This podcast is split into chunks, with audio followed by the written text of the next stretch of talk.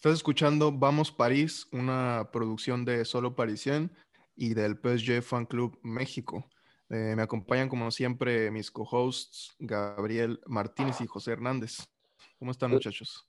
Hola, buenos días eh, en México, buenas tardes eh, en París. y listo, vamos adelante. Buenos días a todos, ¿cómo están? Bien, bien. Pues eh, vamos a comenzar a hablar porque tenemos varios puntos importantes que mencionar. Eh, el principal es que ya se aproxima y ya el siguiente partido del París, pues es la visita al Camp Nou, una visita mm, a Barcelona que vamos a hacer sin, pues nuestro mejor jugador, sin otro de nuestros referentes en ataque también, que es Di María. Y pues viniendo jugando un fútbol muy pragmático, poco brillante y un poquito preocupante, diría yo, eh, sobre todo por el rendimiento de ciertos jugadores. Pero pues vámonos por partes, ¿no? el último partido del que no pudimos hablar fue el del Marseille, Le Classique, versión Ligue 1. Y pues se ganó, fue un partido que se ganó 2-0 eh, con goles de Mbappé, goles de Icardi. Fue un partido en el que regresó Neymar y me gustaría saber cómo vieron al equipo ustedes, porque yo lo que vi fue lo que también lo que vi hoy, ¿no? O sea, poca brillantez, eh, una idea de juego clara sí, pero más por, se están sacando resultados por pragmatismo, algo que creo yo que no se veía mucho con Tuchel, que es una de las principales diferencias que hemos estado notando.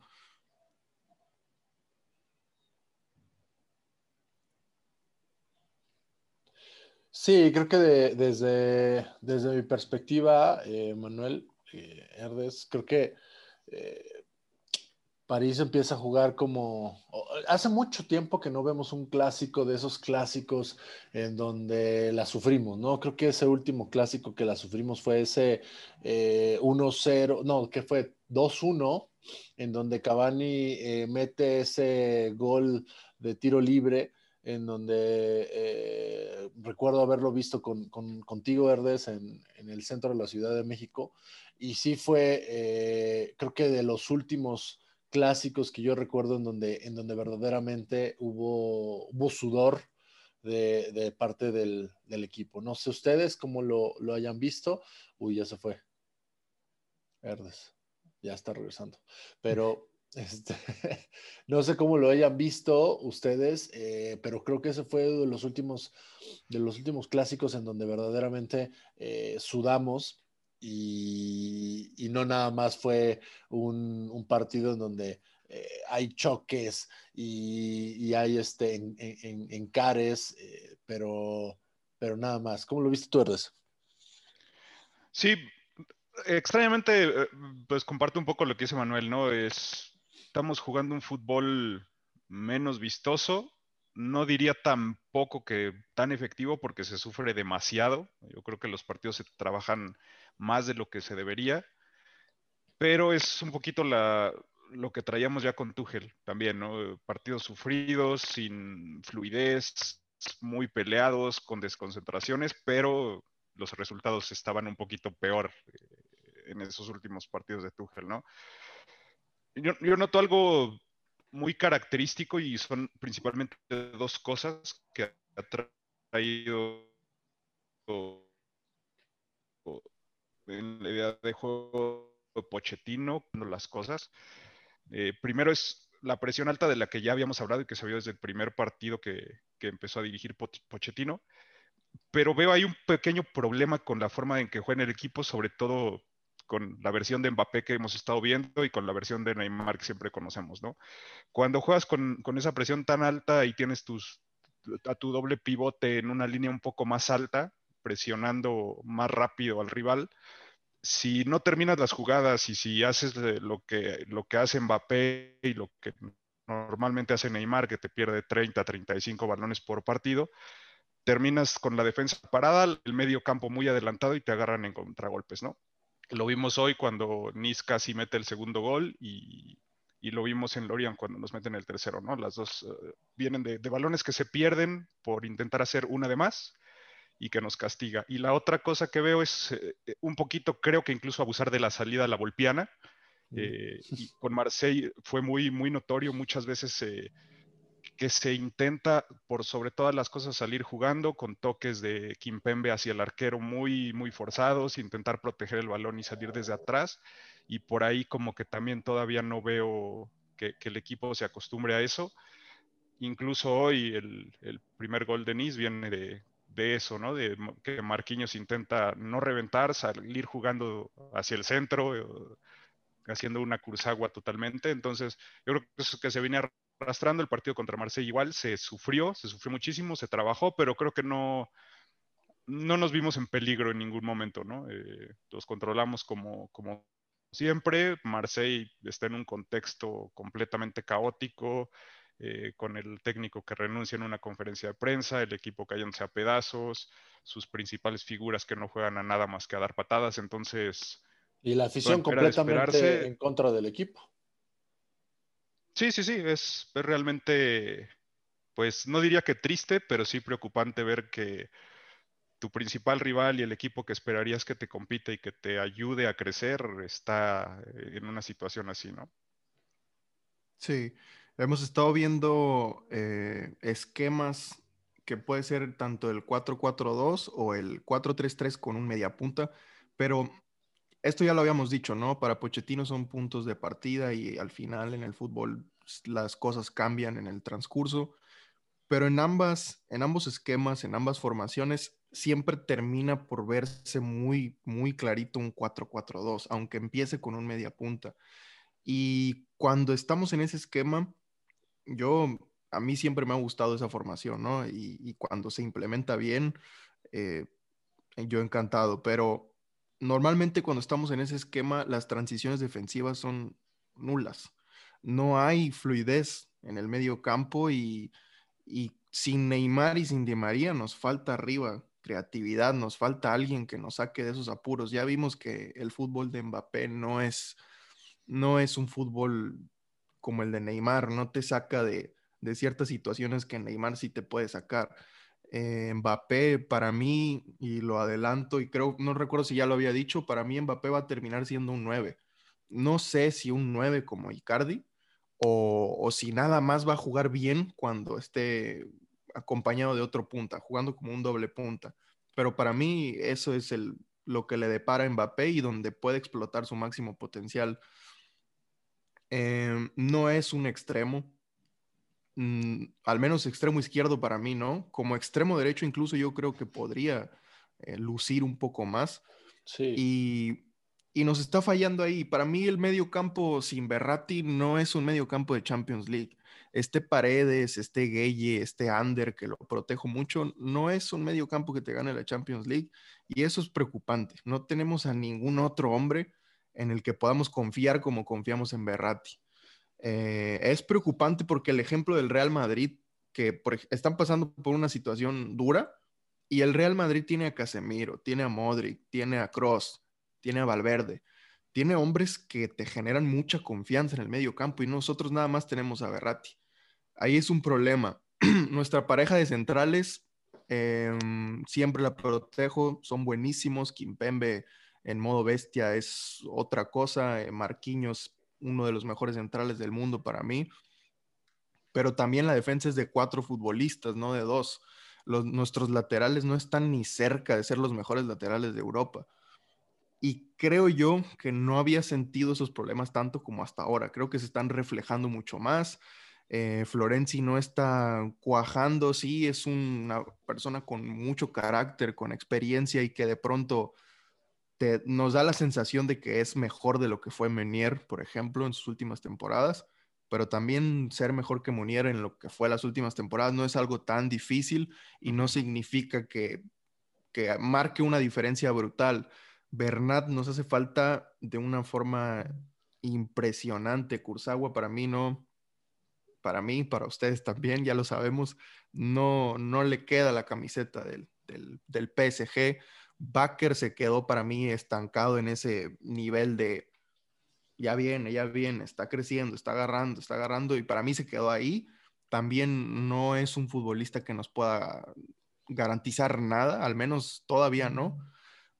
Y yo creo que la mejor opción para el lateral izquierdo es Diallo, que también eh, lo he criticado mucho, de pronto con Pochettino lo vimos un poco diferente, tanto de actitud como de rendimiento, y siento yo que tenemos muchas carencias y que llegamos a, Barcelona con, muchos detalles, que, esos detalles nos pueden causar muchos problemas.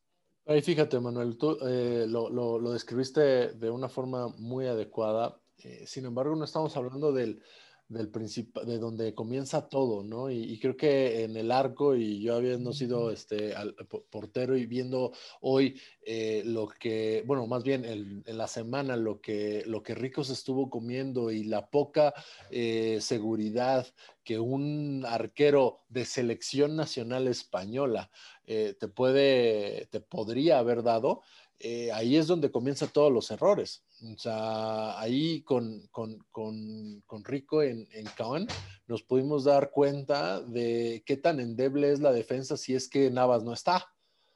Y si Navas no está, hoy lo vimos eh, en, este partido de, hoy que fue contra Nice, eh, dando seguridad, eh, cambia el partido completamente, ¿no? De atrás para adelante es donde, donde creo que eh, radica nuestro, nuestros más grandes errores, porque cuando llega el balón, que pocas veces llega en profundidad a Mbappé, cuando está en extremo, y de repente hace sus 25 bicicletas y sus 18 regates que no le salen, es ahí donde, donde, donde todo se cae, donde no cierras el círculo, porque vienes de atrás para adelante y arriba es donde eh, haces una o dos jugadas de más eh, que, no estás aprovechando, ¿no? Entonces creo que ahí es donde yo, me, yo basaría nuestro, eh, nuestro fútbol, nuestra salida. Eh, ya lo decíamos hace rato, ¿no? Creo que eh, lo decía muy bien, esta salida necia de salir tocando y, poco a poco cuando, cuando creo que el equipo no, no, está todavía para, para eso. Sí, de acuerdo. No, yo creo que es, un, es muy temprano y, y Pochettino está trabajando con su equipo, eh, está intentando imponer su, filosofía y su idea de juego. Afortunadamente los resultados, aunque el, funcionamiento no está ahí, los resultados no han... Cobijan. Sí, sí, sí, tiene, tiene ese colchón, ¿no? Pero sí falta, falta mucho en, muchos sentidos, eh, mucho trabajo y a nivel individual y a nivel colectivo sobre todo, ¿no? Sí noto eh, por lo menos, y algo positivo, es un cambio de mentalidad en muchos jugadores, ¿no? Y, y creo que a nivel individual están todos un poquito mejor de lo que llegaron a estar eh, al final de la era de Tuchel, ¿no? Tú veías, por ejemplo, a jugadores, Kurzawa incluso, ¿no? Que sigue siendo terriblemente malo, no es tan malo como estaba jugando al final con Tuchel, ¿no? De repente se le ha visto un poco mejor. Diallo es otro jugador completamente, ¿no? Mm. Y, por ejemplo, Paredes, yo, yo creo que ese es el ejemplo principal, ¿no? Y, no quiero pecar de que tengo alguna preferencia por él, pero realmente es, es un jugador que está teniendo... Pero te gusta. Sí, sí, sí, definitivamente, ¿no? Y siempre me ha gustado. Yo siempre, más bien lo que siempre he dicho es que nunca había jugado en una posición en la que se siente cómodo, ¿no? En, París, como que llegó a parchar un medio campo al que le hacían falta trabajadores y lo pusieron a trabajar. Eh, cumplió a medias, se le notó muchas veces la lentitud, se le notó muchas veces el estar desubicado, pero ahora creo que en los últimos partidos eh, yo me atrevo incluso a decir que es una de las piezas clave en el esquema de Pochettino, en la idea de juego que tiene Pochettino, ¿no?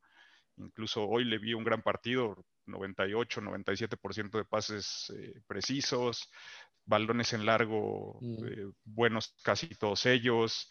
Que eso creo que lo, que hacía falta, ¿no? Estos, estos balones de 40 metros que te pueden poner a Mbappé eh, para recortar hacia el centro o a un Icardi para, para, para, pivotear y que aparezca King eh, solo, ¿no? Entonces ahí creo que ese es donde, donde, donde Paredes no se estaba eh, mostrando como, como, como debería.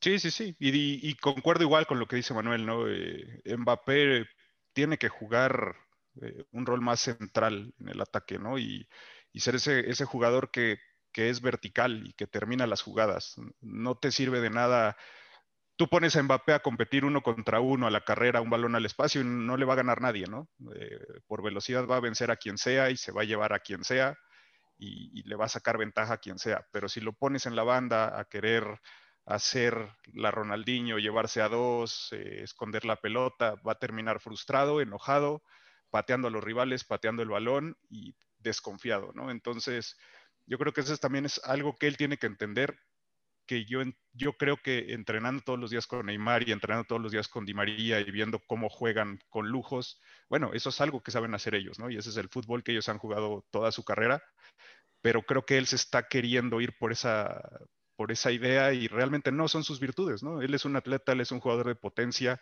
y tiene que trabajar en aumentar todavía eso que está en, una etapa de su vida en el que no le queda más que crecer. Los próximos tres o cuatro años puede ser más fuerte, más potente y más rápido todavía y trabajar en su definición, ¿no? Eh, lo comparan muchas veces con Haaland, ¿no? Como los siguientes grandes figuras del fútbol mundial. Eh, la diferencia es que Haaland no tiene ni la mitad de técnica ni la mitad de velocidad que tiene Mbappé, pero es un jugador que se ha concentrado en ser letal. O sea, Haaland es un jugador que tiene una y la mete. Entonces yo creo que ha tenido, y, es independiente de la liga en la que jueguen, en el equipo en el que jueguen, sino yo creo que es más que nada eh, trabajar sobre tus virtudes más que buscar desarrollar cosas que no tienes. Pero no crees que Pochettino ahí esté jugando un papel eh, fundamental justo eh, pidiéndole a Mbappé que vaya? Yo, lo vi mucho en los primeros dos juegos en donde era notorio, extremo, extremo, extremo, yendo hacia la banda, yéndose a la banda siempre. Y para mí era, no, no entiendo por qué está tratando de hacer eso en lugar de recortar y ir para, para el centro como nos tenía acostumbrados en, eh, en la primera era de, de Tuchel. Eh, creo que, no sé, yo me atrevería a decir que inclusive Pochettino le está, le está sugiriendo eh, y empujando a, que haga, a que haga eso para justamente quitar, eh, más bien sacar este, espacios para tanto eh, Icardi cuando juega con él y Moiskin que hoy lo hizo, lo hizo excelente en ese sentido. No sé si así esté tratando de jugar Pochettino pues es, no sería tan diferente a lo que vimos, ¿no? En la última etapa de Tuchel, porque también eh, Mbappé en el Final Eight pues, no hizo nada porque también jugó de extremo izquierdo.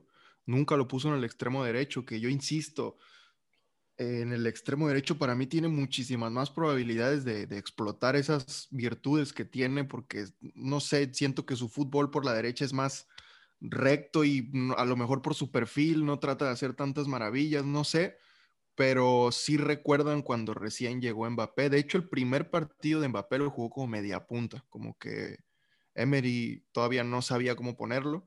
Y los siguientes partidos los mandó al extremo derecho. Y yo recuerdo muy bien que eso fue novedad, porque Mbappé era delantero centro. Y yo recuerdo que me cuestionaba cuando supe que habían comprado Mbappé, qué va a pasar con Cavani, em, cómo lo van a poner, van a jugar dos delanteros o qué. Y cuando lo pusieron en el extremo derecho, yo lo consideré como un buen descubrimiento, porque sí jugaba bien, metía goles, era potente, veloz, lo que es Mbappé, pero le salían las cosas, ¿no? Y, no era un fútbol, no trataba de hacer un fútbol tan, eh, tan mesiánico, tan como Neymar. Y, ahí, pues sí, también iba a mencionar eso. Yo creo que también es un porcentaje responsable eh, Pochettino, porque al final es él es el que lo coloca ahí, ¿no? Mbappé no se puede quejar si lo ponen como delantero centro, como extremo derecho, y, al final él es el que lo pone ahí. Y, pues también el técnico se tiene que dar cuenta de eso, de que no está funcionando y no solo no está funcionando, sino que nos está perjudicando. Que, yo creo que, va más allá del posicionamiento, las decisiones que toma, porque hoy, hoy se ve en el, en el segundo gol, ¿no? Eh, la única jugada que no intentó desbordar, llevarse a los dos marcadores que todo el tiempo tuvo encima, hizo un recorte sencillo, centro, gol. ¿no? Y eso es lo que hacía incluso antes, y eso es lo que hacía en el Mónaco cuando jugaba de, de media punta con Falcao, ¿no? Era un jugador pragmático, que utilizaba esa velocidad y esas cualidades cuando era necesario, y cuando no, tocas al centro, te apoyas, tiras de primera, ¿no? Pero yo creo que ahora todo quiere hacerlo más complicado. Siento que, que si mete un gol feo, se siente mal consigo mismo, ¿no? Entonces, yo creo que pasa más por eh, lo que él se exige a sí mismo eh, dentro de, su cabeza. O sea, Mbappé juega contra los rivales y contra sí mismo y, es dificilísimo ganar esos partidos. Em, ahorita mencionaban eh, la cuestión de, del liderazgo, eh, lo mencionaron con Keylor Navas, si no mal recuerdo, y yo creo que eso es una virtud del equipo en general que tenemos que explotar porque creo que para poder superar al Barcelona a como estamos jugando y sin, las, sin los futbolistas que, que no van a estar, creo que necesitamos salir muy, muy motivados. Y en ese sentido, eh, sí tengo preferencias de, futbolistas que a lo mejor y no son los mejores técnicamente, pero tienen, tienen carácter, tienen huevos. Por ejemplo, Florenzi, a mí eh, por rendimiento no me convence al 100%, pero para mí es un futbolista con carácter, para mí es un futbolista eh, inteligente, que no es el mejor técnicamente quizás, pero te puede aportar mucho en ese sentido, ¿no? También, por ejemplo, Ander, muy por encima de Gueye, lo pongo por eso nada más, porque Gueye es un futbolista, como ya lo había mencionado antes, gris, que no siento que tenga mucha personalidad, tiene talento, y, pero no, no, he, no he descifrado cómo es que le podemos sacar jugo a ese talento, porque nada más le recuerdo unos tres partidos donde se vio como, para mí se transformó en un golo canté, pero tres partidos desde hace mucho tiempo ya, y contra Madrid fue uno de ellos. Em, entonces, en ese sentido, yo creo que Ander es un futbolista que nos puede dar mucho también. Y eso me mantiene con esperanza de que podemos sacar un buen resultado, no solo un empate o, no solo que no nos anoten gol o algo por el estilo, sino la victoria. Pero no sé qué tan bueno sea que el carácter sea uno de los factores principales por los que considere que le podemos ganar a un equipo como el Barcelona, que el Barcelona tampoco es que venga en, un muy buen momento. Es parte, sin duda, ¿no? Creo que eh, y si no lo más importante en, en, circunstancias como en la que estamos, o sea, pandemia, este, poco gasto eh, y no afición, etcétera, o sea, los gritos tienen que venir de, de adentro y, y, sin duda eh, los, voy a decir quizás cinco de los, de los líderes más eh, fuertes y un underdog que para mí es como este eh, este referente en el ataque. Yo iría al centro, en, principio, de atrás para adelante sería pues obviamente Keylor, en la central tendría que estar Marquinhos y, y, Kipembe, Florenzi creo que es un, lo has dicho, o sea, tiene carácter, tiene huevos y tiene mucha energía y disposición a, subir, bajar, eh, eh, talonearle, como diría mi papá. Y en, el centro, sin duda, es este, es Berratti, ¿no? Y, digo, ya este, entrando en, eso, pues paredes, ¿no? Sin duda, es, los dos juntos creo que lo pueden hacer, hacer muy bien. Eh, pues eh, y, arriba, creo que sin Di María, pues el underdog, y ahí es donde, donde creo que todo mundo, no sé si estamos de acuerdo más bien, eh, King. O sea, Kino hoy mostró unos huevos del tamaño del estadio que no se los veo ni a, perdón, pero no se los veo a, Mbappé y tampoco se los veo a Neymar en, sus, en, sus, este, en sus últimos juegos, ¿no? Creo que eh, en el partido contra Khan eh, sale de capitán, pero no asume el, el puesto verdaderamente de, capitán. Después, si se dieron cuenta, salió, se lo dio a otra persona, no me acuerdo a quién se lo dio, no sé quién lo, tomó, y después entra Marquinhos y se lo terminan dando a Marquinhos, ¿no? Entonces ahí es donde creo que eh, adolecemos hacia, hacia adelante de una verdadera eh, figura de, gónadas que pueda, que pueda transformar. Creo que este partido se van a ganar con, justamente orden y con, con gónadas. Sí, es que al final yo creo que el contexto de los dos equipos hasta cierto punto es un tanto similar previo al partido, ¿no? Los dos vienen jugando con muchas dificultades, de repente el Barcelona sufriendo un poquito más en los resultados, pero también de repente sacándolos al último minuto, sufriendo, sin fluidez en su fútbol, con muchos problemas internos eh, en cuanto al a juego se refiere. Pero hay algo particular y este partido creo que hoy en día es, un clásico europeo, ¿no? Dejando atrás la historia y el, Estrella Roja de Belgrado contra lo que tú quieras, ¿no? De los 50. Hoy en día no, me imagino a nivel europeo entre equipos de ligas diferentes una rivalidad más fuerte que, PSG y Barcelona, ¿no? Dentro y fuera de la cancha, por el contexto de los partidos anteriores, la remontada, las actuaciones arbitrales, las transferencias, que te quito a Berratti, que yo te compro a Neymar aunque no quieras, que te coqueteo con Messi, que te coqueteo con Marquinhos, ¿no? Los aficionados de los dos equipos nos odiamos, nos, nos detestamos, entre jugadores hay algunos piques también, eh, las directivas también se odian, entonces aquí creo que precisamente va más por lo mental y más por esos huevos que, bien dicen, porque es un ambiente clásico, ¿no? Es un partido en el que no importa cómo vienes eh, jugando ni, ni, en qué contexto estás deportivamente, ese partido se juega aparte, ¿no? Y, y, lo mental va a ser fundamental. Eh, precisamente hablando de esa remontada, ese partido entramos perdiéndolo, eh, precisamente porque mentalmente los jugadores estaban destruidos. En el momento en el que cayó, por ejemplo, el segundo gol, yo dije, eh, nos van a remontar y nos lo van a sacar. Y, precisamente, ¿no? Puedes ser el mejor jugador, puedes tener las mejores cualidades técnicas y tácticas, pero si no tienes carácter y si no estás mentalmente bien, eh, no vas a trascender nunca, ¿no? Entonces, yo creo que sí, la selección de jugadores tendrá que ser buscando mucho quién esté en su mejor momento mental y, quién pueda pelear, ¿no? Porque va a ser un partido que se va a pelear. Ahí, por ejemplo, en el medio campo coincido con Manuel, eh, se desconcentra muy fácilmente, comete errores muy groseros de repente en partidos de alta tensión, contrario a Herrera, ¿no? Herrera es un jugador que no trasciende mucho, que, que no brilla demasiado, pero si nos remontamos a la actuación de una figura total. Estaba en todo el campo, había dos Herreras, peleaba, metía, regresaba, quitaba. Entonces yo, iría por un, medio campo así, ¿no?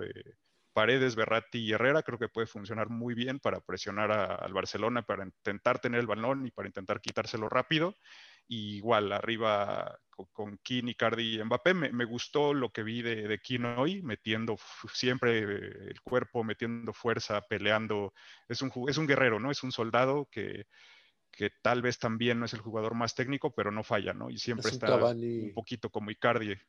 Sí, sí, sí, es un jugador que no le vas a reprochar nunca falta de, de compromiso y que aparte tiene cualidades físicas muy interesantes, ¿no? Que, podrías jugar con Sarabia, eh, intentar ponerlo eh, el martes, pero creo que Sarabia es un jugador que te ofrece menos en, eh, en, variantes, ¿no? Es un jugador que es un poco más limitado, que puede sufrir un poquito más con, con, la presión alta del Barcelona. Sí, yo también concuerdo con, con ese medio campo. con la delantera también, pero también sí me quedo con ciertas dudas por, no, no por Kim, de hecho, por Icardi, siento que Mbappé por derecha y King en el centro y por izquierda, pues, a ver, ¿a quién sorteamos ahí? Draxler o Sarabia, no sé. Mm. Eh, también no lo vería tan mal. Eh, Sarabia, yo creo, sería mi, elección, porque mm, le tengo cierta confianza a Sarabia no al 100% porque me ha estado decepcionando mucho, pero sí le recuerdo partidos importantes, por ejemplo, contra el Real Madrid, aquel empate, aquel 2-2 en fase de, grupos de la Champions pasada, donde no estuvieron todos los referentes y Sarabia levantó la mano. Y, y por números, Sarabia, si promediamos el tiempo de juego que tiene y los goles y asistencias que nos ha dado, está bien, ha cumplido y, para mí es un futbolista mucho más de fiar que el Draxler del 2021. Sin duda. Por ahí sí. Y su pasado español y su estado en, Sevilla y, su canteranismo madrileño. Pues entonces tendría que ser él. Ajá, sí, exactamente. Y es que todo va a ser mental, o sea, todo, todo, todo, todo va a ser mental.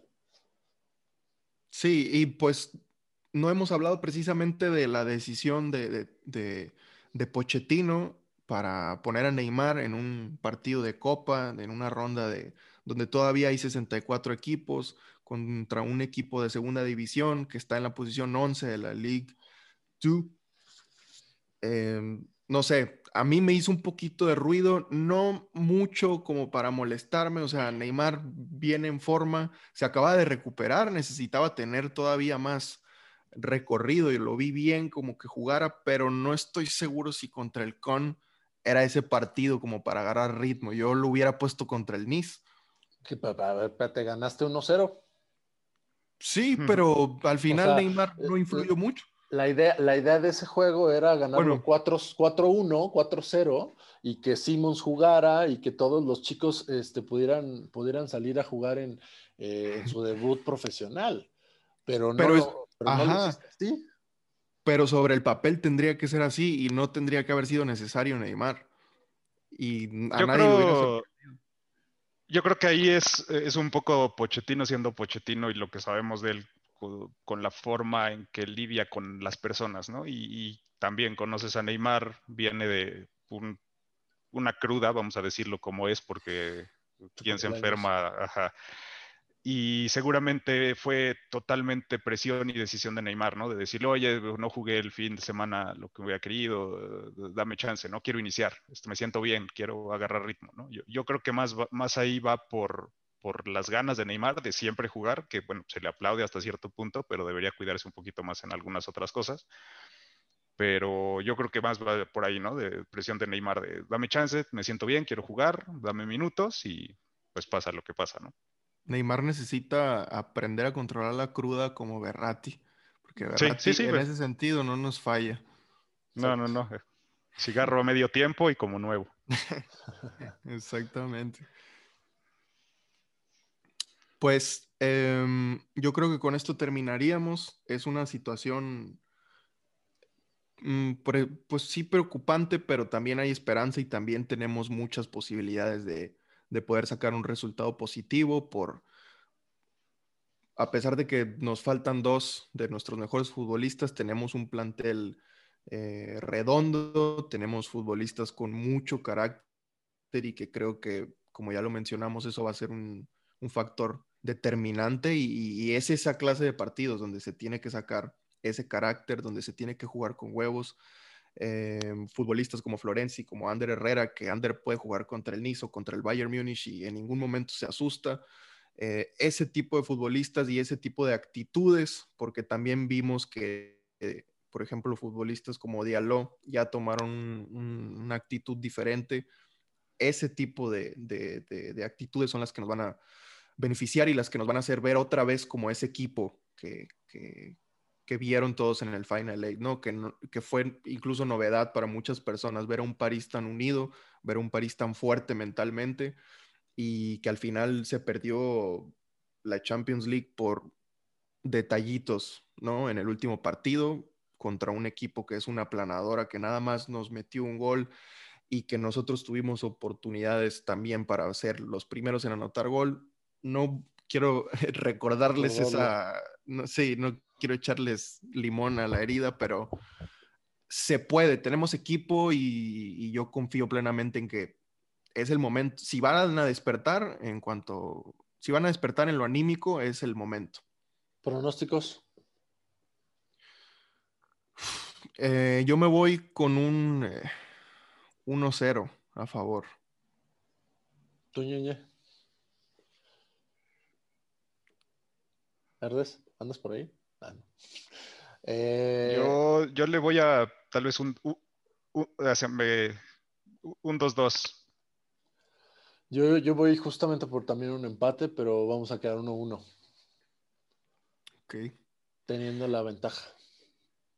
Sí, ah, yo, yo, hay que considerar eso, no es un partido que se juega a 180 minutos y, y cerramos en casa, ¿no? Y, históricamente creo que no tenemos muy buenas memorias de cerrar en casa con ventaja, entonces yo creo que, hay que tomarlo con calma, eh, se tiene que jugar un partido con muchísima inteligencia y, considerarlo así, saber que es un partido a 180 minutos y, ir a pararse bien a Barcelona y trabajar el partido sin, sin volverse loco, sin entrar en provocaciones y, pues esperar el mejor resultado posible. Sí, bueno, yo creo que con eso terminamos. Eh, Gabo, José, muchas gracias por, por estar aquí, por darse el tiempo y muchas gracias a todos los que nos escucharon o sí, a todos los que nos escucharon en YouTube o en Spotify. Y pues nos estaríamos viendo en la próxima, después del partido del Barcelona, y trataríamos de, platicarlo, de analizarlo y, de comentarlo junto con todos ustedes. Gracias. Tenemos ahí una, sorpresa, ¿no, Manuel? Que, estamos cocinando para previo al, al, partido de Champions. Este, esperen en nuestras redes, tanto de Solo Parisien como del fan club. Exactamente, para que estén atentos. Y pues hasta pronto, chicos. Vamos París. Nos vemos el martes. Vamos París. Llévelo con calma.